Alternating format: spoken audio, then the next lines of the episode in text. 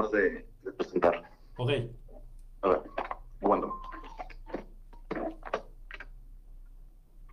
Sí, buenas noches. Buenas noches, sean ustedes bienvenidos a una edición más de Crónicas de mi barrio. Yo soy Daniel Muñoz y estamos transmitiendo completamente en vivo desde la cabina de la Furia 104.1 FM. Estamos listos ya para llevarles más de las historias, los relatos de esas crónicas que se cuentan en cada uno de nuestros barrios y agradeciendo rapidito a nuestros seguidores que siempre nos han apoyado por medio de las redes sociales. Eh, Jorge Vázquez desde Monterrey, siento Javier Cruz Castillo, buenas noches. Ina Alexandra desde Querétaro, gracias. Eh, los amigos del Ministerio Evangelístico, la última llamada también, el saludo. Los amigos de Radio Patos en General Cepeda, para María Antonita Oyervides. Eh, Henry Cruz Costa desde Trujillo, Perú. Juan Arquímedes, también al pendiente del programa. Alberto Carrasco Contreras. Juana María Camacho. Don Guillermo Villafuerte. Gloria Mantilla en Bucaramanga, Colombia. Berenice Clido desde Oklahoma, Siria. Hasta ahí el saludo. Juan Cadena desde Chihuahua. J. Ramírez y Jesús Picasso en, el Monterrey, Monterrey, Nuevo León. También eh, Rosenberg Jesús, allá en la colonia de las Misiones, están, están sintonizando el programa. Muchas, pero muchas gracias. En esta noche, como ya lo habíamos anunciado en el programa anterior, hoy tenemos a un invitado eh, ya conocido por Crónicas de mi barrio, un invitado que siempre nos ha apoyado eh, cuando se nos atora algunos, algunos temas. Bueno, nuestro buen amigo Enrique Estelar siempre, siempre sale al quite, como decimos por acá. Eh, Jesús Picasso, Monterrey, Mona Gaitán, buenas noches, y el buen amigo Elmer Rosales en Fort Worth, Texas. Hemos tocado el tema eh, del fenómeno ovni. Hemos hablado de algunos avistamientos. Pero creo yo que no hay persona más preparada sobre este tema que Enrique, Enrique Estelar desde la Ciudad de México, a quien una vez más los saludamos. Enrique, buenas noches.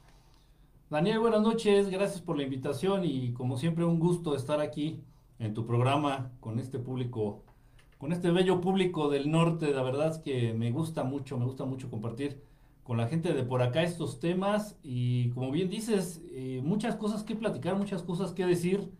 Siempre nos quedamos uh, cortos de tiempo cuando estamos hablando de estos temas. Y... De hecho, ya estamos preparados para eso. ¿eh? Sí, sí, de hecho ya... ya...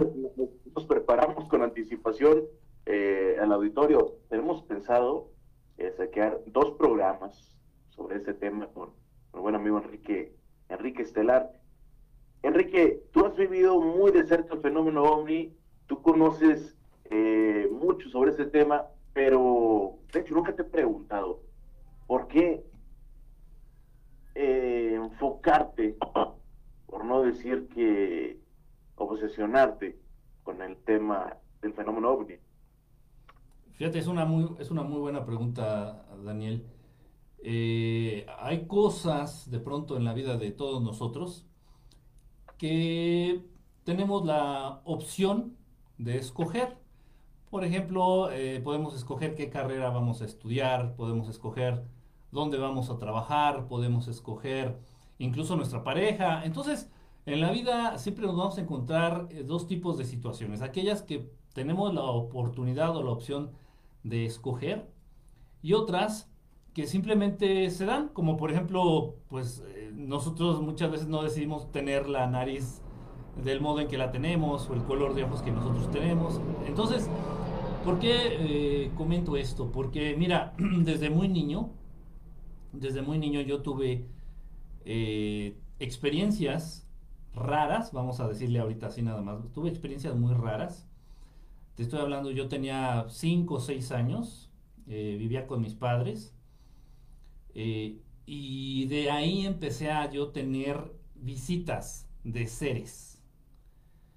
Ah, obviamente, pues si tú escuchas el discurso de un niño de 5 o 6 años que te está diciendo que en la noche es visitado por, algunas, por algunos seres o por algunas entidades, pues seamos honestos, poca gente le va a creer. Entonces, lo mismo ocurrió con mis padres.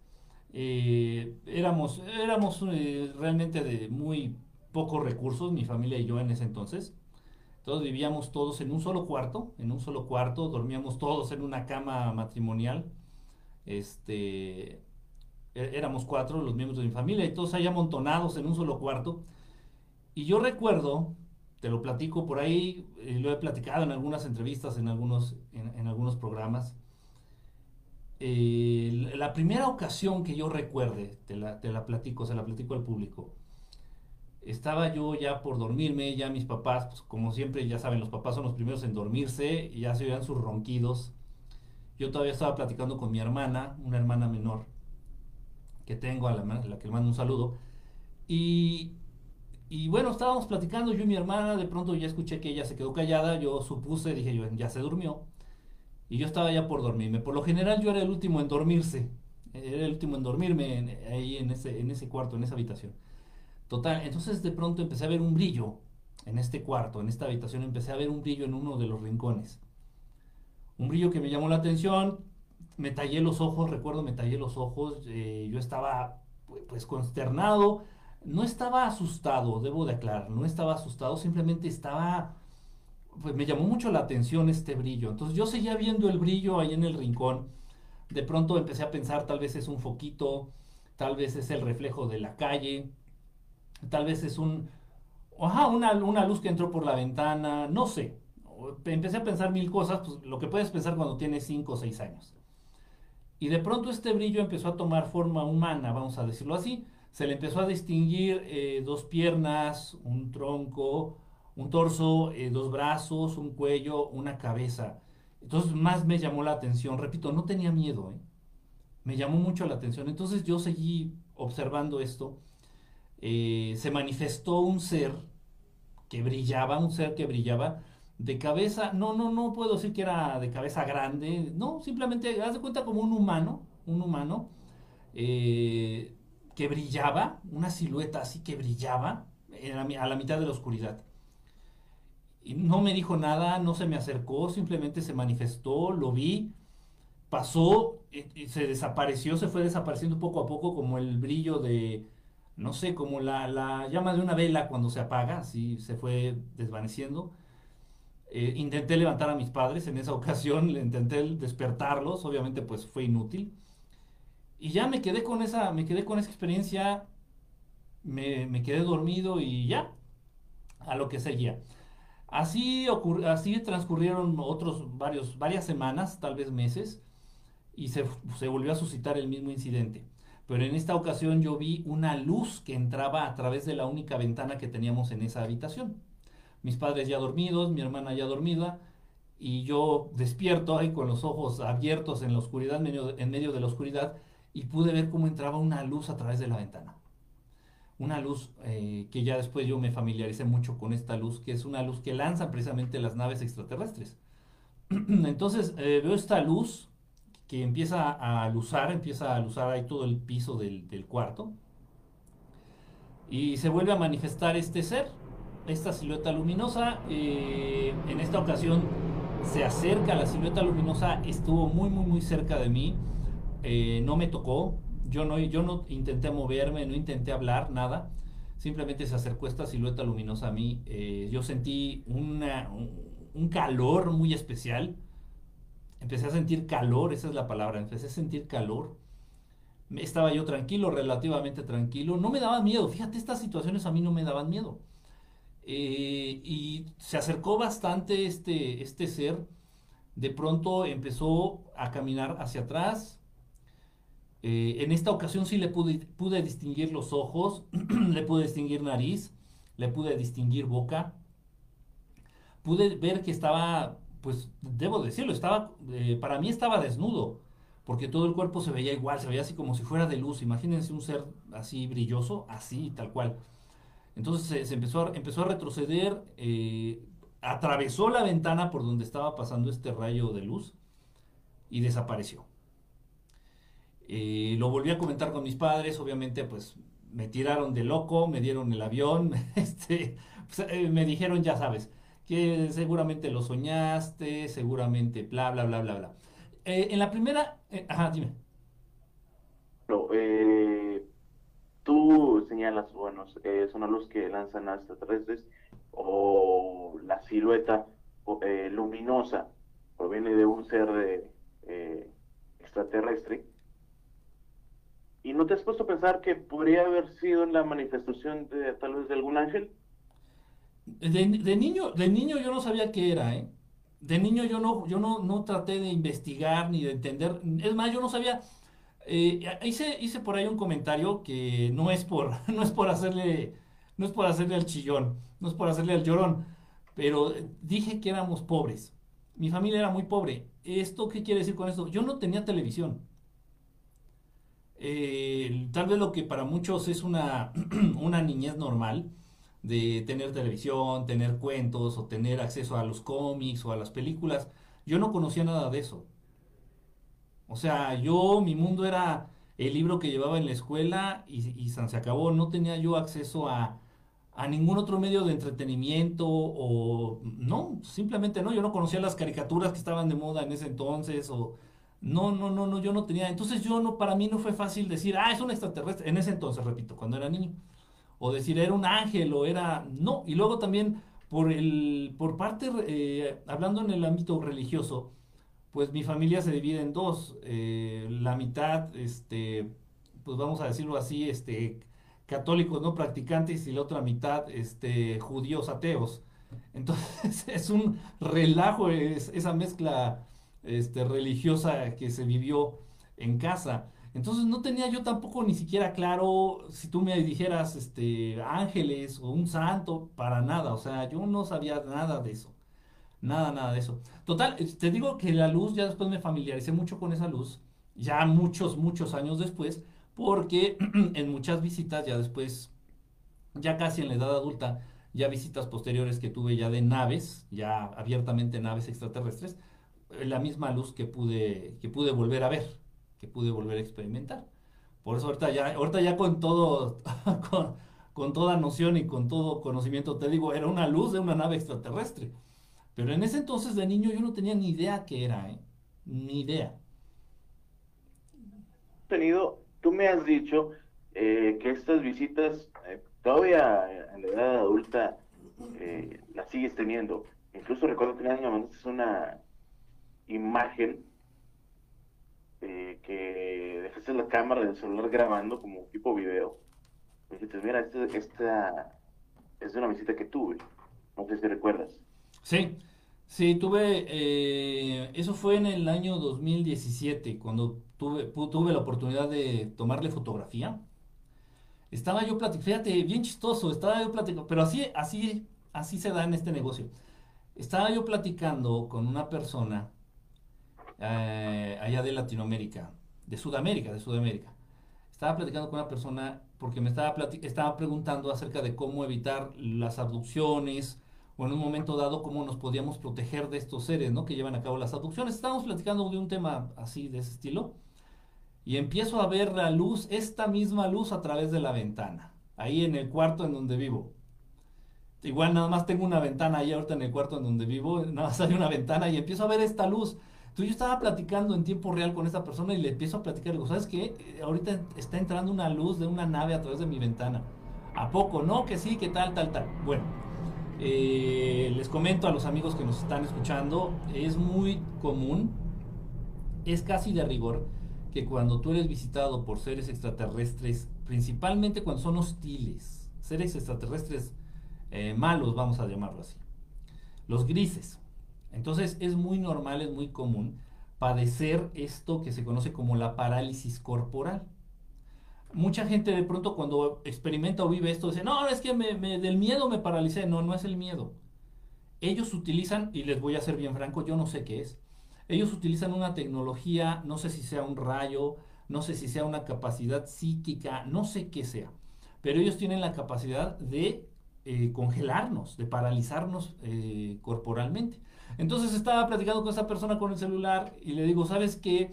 Estoy viendo la luz, estoy escuchando la nave, las naves se escuchan como un ventilador chiquito, como los ventiladores de las computadoras o como los ventiladores del Xbox. Le digo, creo que ya están aquí. y de pronto empiezo a sentir la parálisis corporal. O sea, ya, ya no me podía mover con facilidad, así como si fueras de piedra, como lo que mucha gente conoce cuando se te sube el muerto, más o menos la misma sensación. Entonces ya no, ya no podía yo moverme con facilidad, pero tenía el celular en las manos. Tenía el teléfono celular en la mano. Entonces dije, ¿sabes? Yo pensé, ya no podía yo teclear así, textear con la persona esta que estaba hablando. Entonces dije, ¿sabes qué? Yo pensé, dije, por lo menos voy a tratar de tomarle foto a la luz que está entrando por la ventana. Y ya con eso me voy a dar por bien servido, ya con eso me voy a dar así como, me, voy a sentir supercampeón, ¿no? Entonces me enfoqué a eso, entonces tenía el celular, repito, en la mano, eh, oprimo el botón para tomar fotografías, pero lo dejo, dejo pegado el dedo, repito, porque no te puedes mover, no te puedes mover prácticamente cuando estás en esa situación. Entonces dejé el botón apretado, ahí el, el de tomar fotografías, y se tomaron como 30, 40 fotos así de seguido, una tras otra.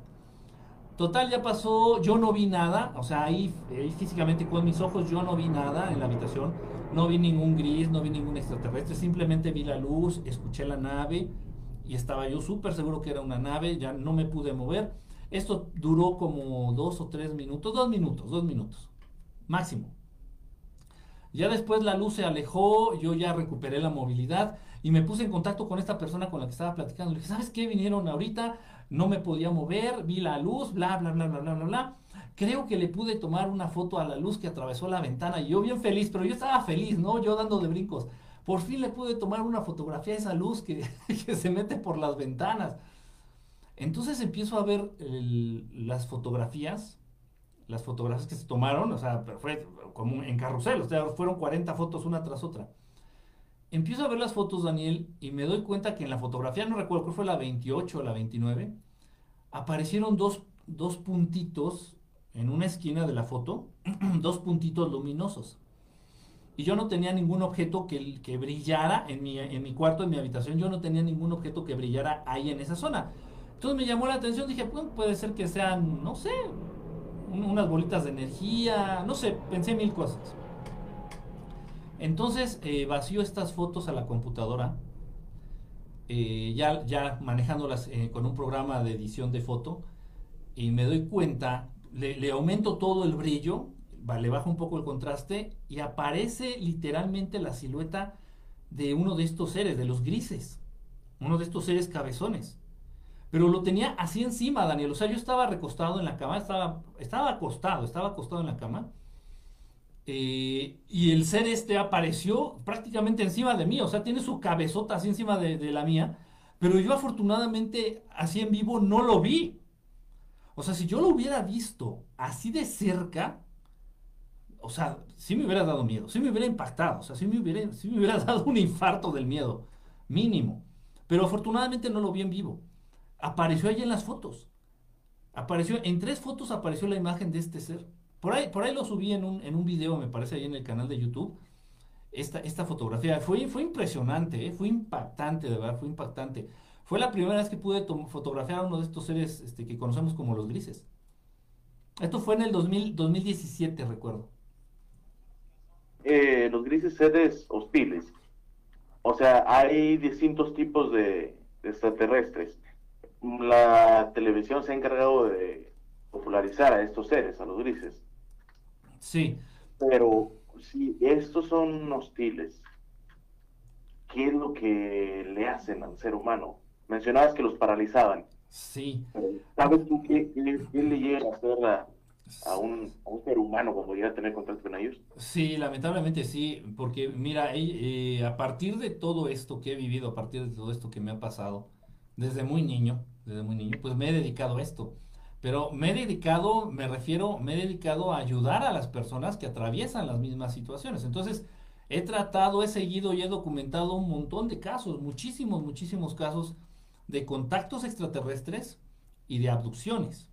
De abducciones. Entonces, yo entiendo que estos seres, los grises, específicamente los grises, los grises son malos porque reciben órdenes.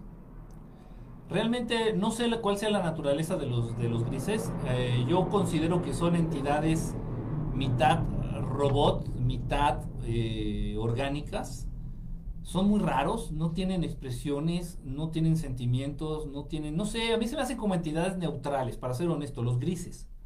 A mí se me hace que no son ni buenos ni malos, simplemente reciben órdenes de, de razas eh, reptilianas. Entonces, esto, estos seres reptilianos les dan órdenes a los grises y les piden llevar a cabo las abducciones. ¿Qué pasan en las abducciones? He visto de cosas, Daniel, que te, apuesto que es difícil creerlo incluso si lo viéramos en una película. He visto implantación de chips en el cerebro, en la base del cerebro. He visto implantación de chips en, la columna vertebral, en, sobre, todo, sobre todo en la parte de, este, en la parte baja de la columna vertebral. He visto que se roban muestras de piel, a veces dejan después de una abducción, eh, a, las víctimas les dejan unos, unos hoyitos en la piel, como los, como los hoyitos o las cicatrices que deja la varicela, pero similares, perfectamente redonditos, perfectamente redonditos. He visto, he sabido que se roban los óvulos de las mujeres. He visto que toman muestras de esperma de los hombres, toman muestras de sangre, tanto de hombres como de mujeres, toman muestras del líquido encefalorraquídeo, inyectan, meten una jeringa, unas agujas largas, aquí atrás de la nuca. Quienes lo han vivido este, dicen que es una sensación de dolor terrible. Muchos de ellos incluso se llegan a desmayar del dolor. A estas entidades, a estos seres no les interesa si te duele o no. Hay un convenio, se entiende, porque también debo de, decir las cosas tal y como son para evitar también este, para evitar también eh, pánico. Hay un convenio en, el cual, un convenio, no sé cómo llamarle, un, un convenio este, en el universo o con distintas razas, en donde se tiene la obligación de respetar la vida de los seres inteligentes. Entonces, es muy raro, Daniel, amigos del auditorio, lo aclaro, es muy raro enterarte de un caso en donde los grises hayan atentado en contra de la vida directamente, o sea, que hayan matado a su víctima. Es, no, yo nunca me he enterado de un caso. De un caso real que pueda comprobar, no, nunca. Sin embargo, sí les infligen mucho dolor, sí les provocan mucho dolor con todas estas pruebas, con todas... También hay cierta fijación por estas entidades por investigar y por eh, tratar de entender lo que es la sexualidad en los seres humanos. He, llevado casos, he estado involucrado en casos en donde estos seres, aunque no lo crean, aunque muchos, muchos amigos no lo vayan a llegar a creer, estos seres han embarazado a mujeres humanas. La mujer, pues, pues no casi no presenta síntomas porque son embarazos de tres meses. Entonces de pronto las mujeres humanas pues se dan cuenta, dicen, oye, ¿sabes qué? Es que pues tengo problemas con, mi ciclo, tengo problemas, tengo sensaciones raras en el vientre. Muchas de ellas van, acuden al ginecólogo, se hacen un Doppler, se hacen estudios, se hacen un ultrasonido y aparece el producto ahí. Exactamente como si estuvieran embarazadas. Dice, bueno, ¿cómo es posible? O sea, no hay posibilidad de que yo esté embarazada, no llevo una vida sexual activa, es imposible. Entonces, eh, obviamente los doctores pues estudian los casos y muchas veces lo que se accede a hacer es un tipo legrado, un, un, un, sí, o sea, sacar lo que se encuentra en la matriz de estas mujeres humanas. Y casualmente, Daniel, y esto tengo dos casos registrados, ¿eh? en los cuales yo estuve dándole seguimiento puntual, o sea, día a día a estas, a estas amigas, las estuve, las estuve apoyando en toda esta, toda esta situación. Y exactamente un día antes, cuando ya tenían preparada la, cirugía, cuando ya tenían preparada la intervención para, para, ver qué era lo que estaba ahí en sus, en sus vientres, exactamente una noche antes llegan estos seres, extraen el producto y se van. O sea, realmente utilizando a las mujeres humanas como incubadoras. Ni más ni menos como incubadoras. Y bueno, bueno es, es, lo que yo he visto, es lo que yo más he, visto en estos, en estos casos. Y estos chips son pedazos de metal. Yo he tenido uno de estos en mi mano, ¿eh? A una amiga que se lo sacaron precisamente del hombro. Le sacaron uno de estos chips del hombro. Son no más grandes que el chip de tu teléfono, pero no tiene ninguna marca. Simplemente se ve como un pedacito de metal rayado, rayado, así con muchas rayitas. Y estas cosas les, les encanta insertarlas ya sea en la nariz, aquí en la base de la nariz, ya sea en la base del cerebro o ya sea en el hombro o en las manos también a veces las, las, las dejan, las ponen. ¿Presenta la persona que le llegan a implantar este chip? Se dan cuenta porque lo sienten. Por ejemplo, esta amiga del, que te digo del hombro empezó a, a, manifestar síntomas de que, de que le dolía. Le empezó a doler, haz de cuenta como cuando te ponen una vacuna. Le empezó a doler, dice, me duele el hombro, me duele el hombro. Entonces ella pues, es, es instintivo que te lleves la mano al hombro, ¿no? Si sientes dolor, te llevas la mano a esta zona. De tanto manipular, empezó ella a sentir algo duro, un, pedacito duro. Dice, bueno, ¿qué me salió aquí? Es un... E, ella pensó que era un granito enterrado, no sé, mil cosas, ¿no? Eh, eh, hubo otro caso en donde a esta, a esta amiga le pusieron un chip en la base del cerebro y bueno, ella sí empezó a tener muchísimas, muchísimas manifestaciones físicas. Empezó a tener mareos, empezó a tener vómitos, empezó a tener malestar general así terrible, terrible. Las visitas con esta amiga eran constantes por parte de los grises. O sea, esto sí fue ya de plano algo muy, muy, muy fuerte, muy descarado. No cualquier, no cualquier persona lo hubiera, lo hubiera atravesado como ella. La verdad sí fue muy, muy valiente ella. Y bueno, pues le dio manifestaciones físicas. Cuando, cuando te lo ponen en la mano, generalmente lo tienes que sentir. O sea, tú sientes. O ha habido casos en donde jugando, esto y conozco uno, ¿eh? ha habido casos en donde jugando con un detector de metales, les, les empieza, les, les, suena en la mano. Entonces dicen, bueno, ¿por qué me suena en la mano? Pues no tengo nada, no, no, no soy biónico, no, no soy este Wolverine, ¿no? Para que me suene en la mano, no traigo las garras. Y, y, así es como se han dado cuenta, fíjate. Y es, muy común esto, ¿eh? es muy común. Ahora bien, tenemos que hacer la aclaración muchas personas todos los días alrededor del mundo son abducidos, son abducidas. Pero menos de la mitad lo van a recordar. Es realmente algo a lo que le deberíamos de poner más atención.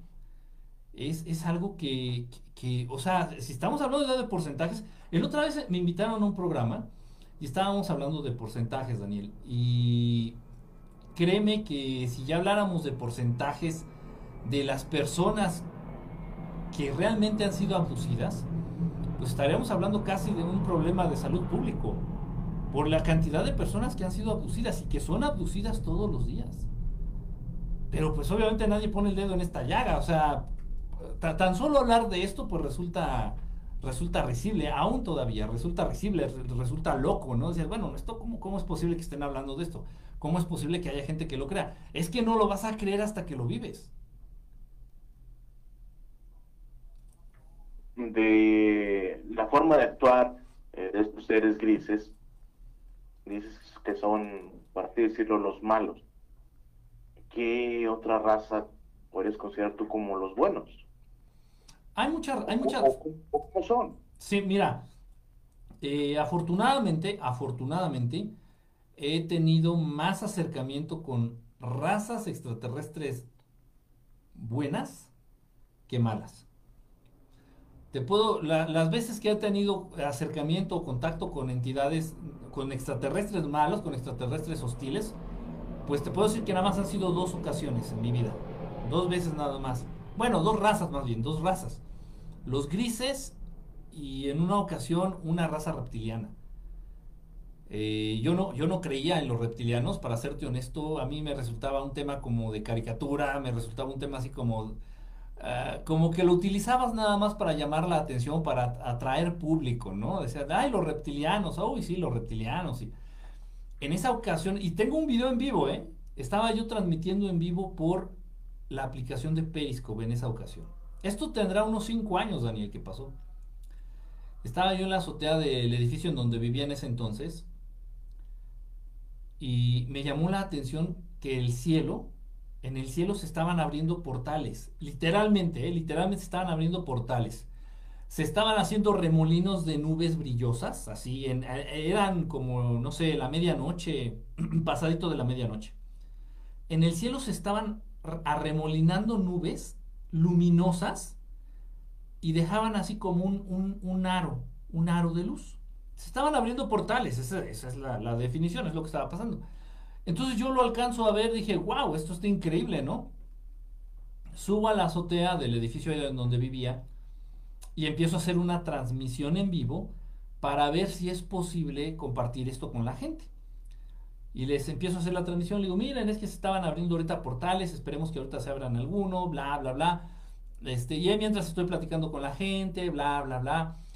En eso empieza, pasa un avión, un avión común y corriente, pasa un avión, entonces me llama la atención, volteo a ver el avión y, de casualidad, al lado de este avión que, que pasó, cerca ahí de donde yo estaba, puedo ver una nave en forma de pirámide. Pero una nave gigantesca, Daniel, una nave gigantesca. A la mitad de la noche, en plena Ciudad de México, una nave en forma piramidal ahí flotando. pero, ojo, pero repito, estaba yo transmitiendo en vivo. Entonces veo esta nave, yo nunca había visto una nave así. Empiezo a sentir una sensación rara. Honestamente empiezo a tener miedo, empiezo a sentir miedo, empiezo a sentirme, me empiezo a sentir vulnerable ahí en la, en la azotea de este edificio, completamente solo, a la medianoche, y viendo una cosa tan impresionante, sí dije, ¿qué, qué, pasa, no?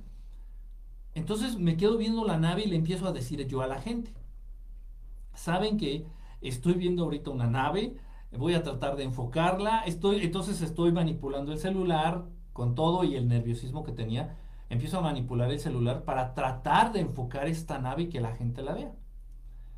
Y de pronto veo cómo de esta nave desciende una silueta.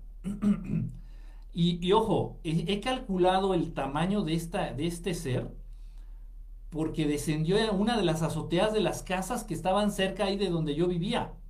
Descendió a no más de cinco o seis casas eh, este, adelante de donde yo vivía. Entonces, apoyándome en el tamaño de los tinacos de agua, apoyándome en el tamaño de los tanques de gas que estaban en esas azoteas, te puedo decir que este ser por lo menos medía cuatro metros. Por lo menos. Y, descendió como flotando, o sea, no tenía alas, ¿eh? no, no, no tenía alas ni tenía un dispositivo que... No, no, no. Como flotando, vi una silueta así enorme que descendía de esta nave de pirámide y aterrizó en la azotea de una de las casas de ahí. Entonces yo, me, yo estaba súper sorprendido y, ahí sí estaba yo. Ahí realmente sí me, me, me paralicé de miedo, ¿eh? Sí empecé a sentir miedo. Yo no sabía qué era ni quién era, pero sí sentí miedo.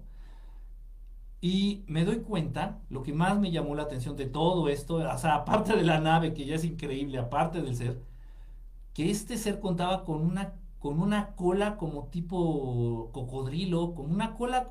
Imaginen ustedes a un tiranosaurio rex de 3 metros y medio, así tal cual.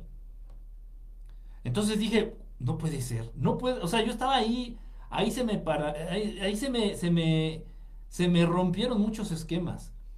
Dije, no puede ser que sea un ser reptiliano, no, no puede ser. Entonces yo estaba en esta lucha teniendo combatiendo el, miedo, combatiendo el nerviosismo, transmitiendo al mismo tiempo en vivo. Entonces yo me quedo súper sorprendido con el ser este. Y ahí sí de plano sí dije, bueno, si este ser se decide de pronto acercarse a mí y, no sé, y agredirme, atacarme, pues no puedo hacer nada. No lo sé. No lo sé. No lo sé. Todo esto se ve, ojo, y esto se ve en el video. Todo esto tuve la oportunidad de verlo porque afortunado o desafortunadamente había luna llena. Entonces, tú sabes, has, notado, hemos notado que con la luna llena la verdad es que sí se alumbra mucho, este, se ilumina mucho las noches. Entonces, yo podía ver pues las azoteas relativamente bien, bien iluminadas. Entonces vi la silueta de este ser y o sea, no hubo pierde, no hubo, no hubo de otra. Si era un ser de tres metros y medio y tenía una cola como si fuera de cocodrilo, como si fuera un, dinosaurio.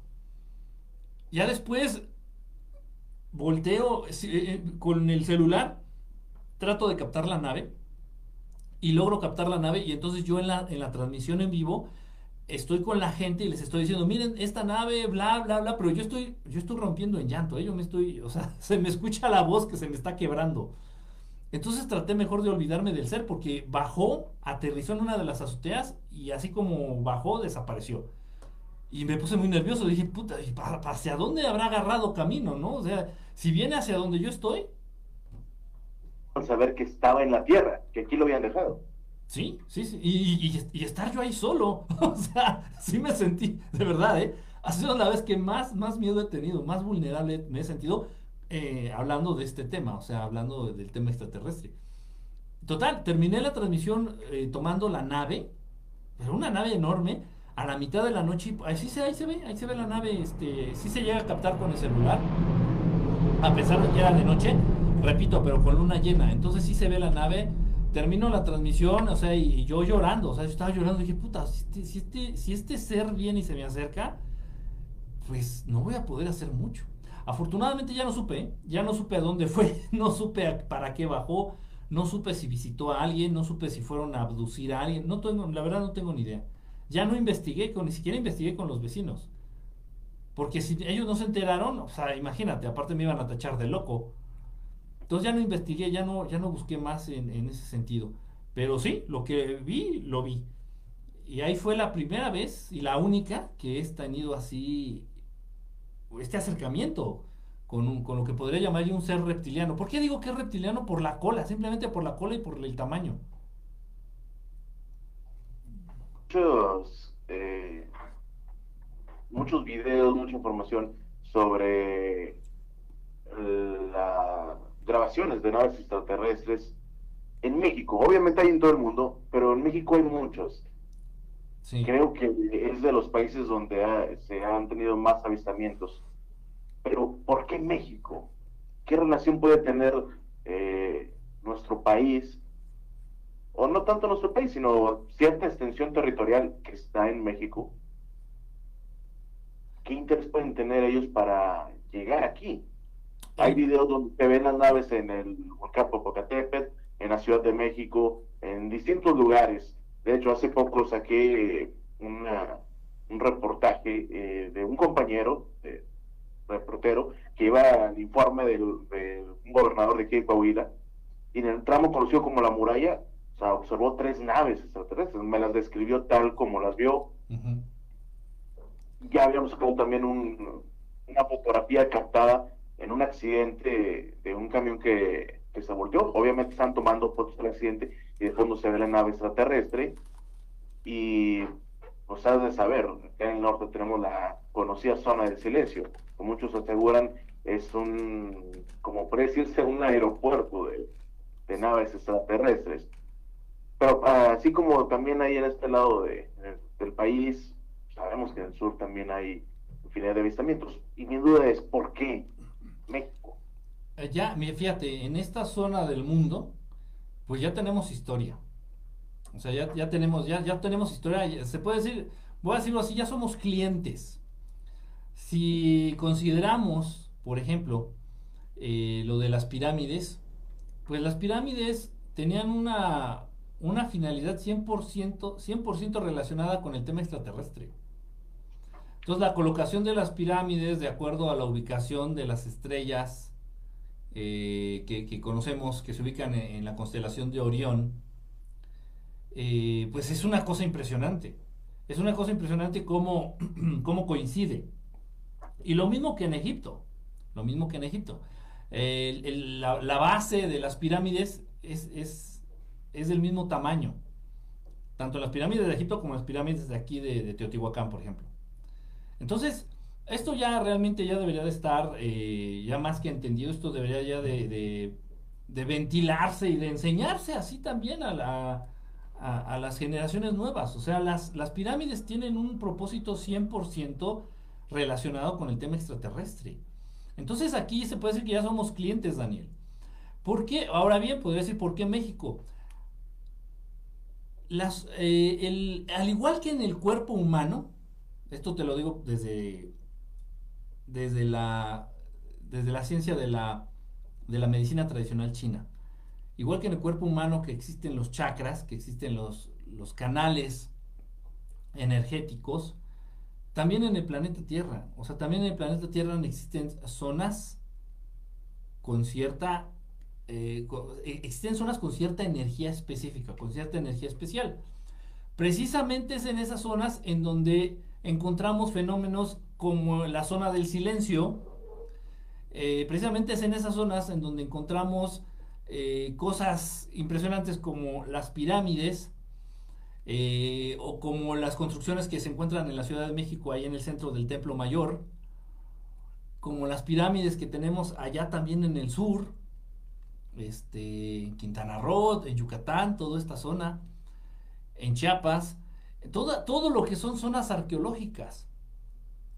Entonces, y obviamente también el conocimiento de nuestras culturas este, este, antepasadas, el conocimiento que ellos tenían y el acercamiento que ellos ya tenían con estos seres extraterrestres era muy impresionante, era muy importante.